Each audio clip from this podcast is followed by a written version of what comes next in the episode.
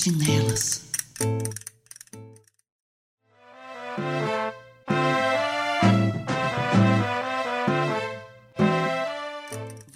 Olá, esse é o podcast Vote Nelas Belo Horizonte. Eu sou Patrícia Oliveira. Eu sou Isadora. O Vote Nelas é um movimento que acontece em várias cidades do Brasil, fortalecendo a presença de mulheres na política. E você, já votou em uma mulher? Vote nelas! Toda semana iremos trazer três pautas para você sobre a presença das mulheres na política. Hoje começamos falando sobre uma candidata à Prefeitura Municipal de Belo Horizonte, Vanessa Portugal.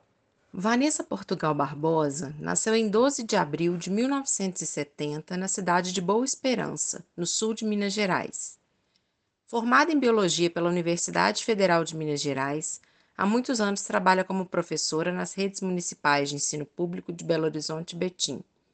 É diretora licenciada do Sindicato dos Trabalhadores em Educação da Rede Pública Municipal de Belo Horizonte, Sind Rede BH, e ativista no movimento Luta Popular contra a Opressão da Mulher e LGBTT no Estado.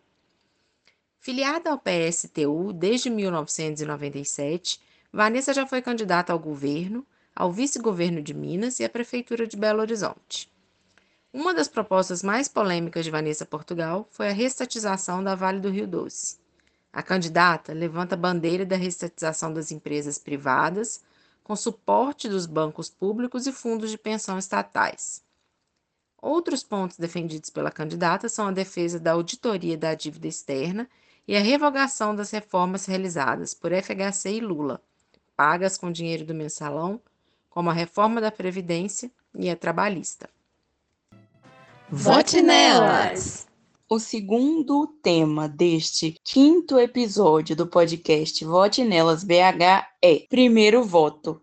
Por que incentivar a participação cidadã desde cedo? O direito de eleger seus representantes foi restrito a uma minoria da população durante grande parte da história do Brasil. Os jovens tinham sua participação política bastante limitada, sem ter seus anseios e questões considerados pelo poder público.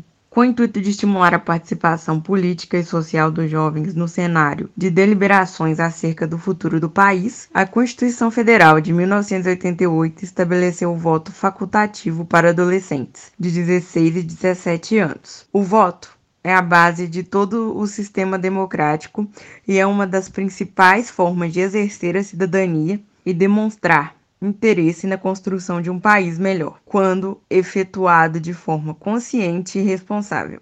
É por meio do voto que os eleitores podem escolher quem os representará dentro das instituições do governo. Ao tratar de pautas que afetam diretamente o nosso cotidiano, como o direito à educação, à saúde e à mobilidade urbana, sempre nos voltamos para soluções políticas. O jovem é capaz de exercer indiretamente o seu poder de escolha de decisões políticas que afetam as suas vivências a partir do direito ao voto. A importância do primeiro voto reside no fato de que, ao votar, nos tornamos parte integrante da democracia e do cenário de transformações sociais e políticas. Maria Eduardo Alvim de Paula afirmou em matéria para a Tribuna de Minas que votar pela primeira vez ainda na adolescência é tornar-se cidadão, parte do sistema democrático e um indivíduo autônomo que preza pelas necessidades próprias e do país. Em 2018, a proporção de jovens de 16 e 17 anos que tiraram o título de eleitor para pleito geral teve um aumento significativo, tendo a sua primeira alta desde 2006 segundo dados analisados da Folha de São Paulo. Em matéria para a União Brasileira dos Estudantes Secundaristas, UBS, Gabriela Skyner afirma: Considero que a participação política que encontra uma expressão importante no poder de eleger representantes, é um direito e o voto uma oportunidade de participação legítima para adolescentes e jovens. Aqui faço uma observação importante. O poder de voto também se aplica para as eleições dos conselheiros tutelares, que trabalharão para assegurar direitos de crianças e adolescentes, e de conselheiros municipais dos direitos das crianças e adolescentes, dentro dos candidatos representantes da sociedade civil, sendo o CNDCA quem delibera sobre a política municipal para os direitos das crianças e dos adolescentes. É de extrema importância que os jovens participem ativamente das eleições municipais de 2020, exercendo o seu direito de participar ativamente das decisões que afetam o panorama social e políticas de seu município.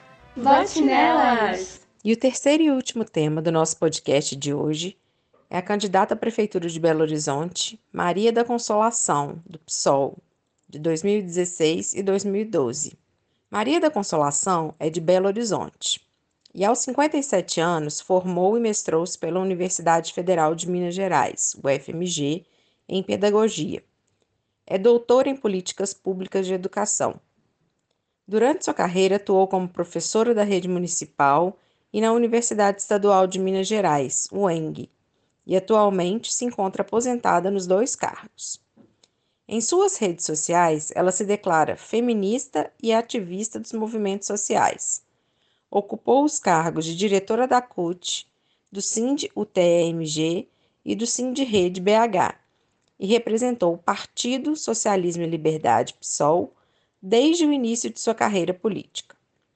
Maria já participou das disputas pelos cargos de prefeita e deputada algumas vezes, e nas últimas duas eleições municipais marcou sua presença atingindo cerca de 4% dos votos.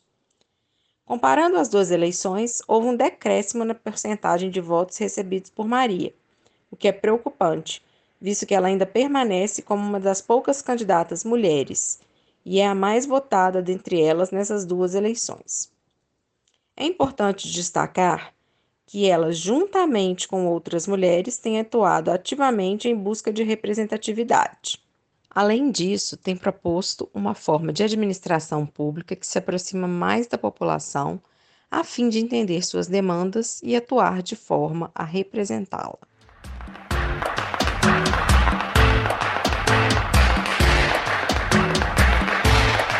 Esse foi o quinto episódio do podcast Vote Nelas BH. Não deixe de nos acompanhar nas nossas redes sociais. Instagram, arroba votenelasbh, Medium, arroba votenelasbh, Twitter, arroba votenelasbh, Facebook, Vote Nelas Belo Horizonte. Voltamos na próxima semana. Tchau! Só com elas vai chegar. O Brasil que a gente espera, só com elas vai chegar.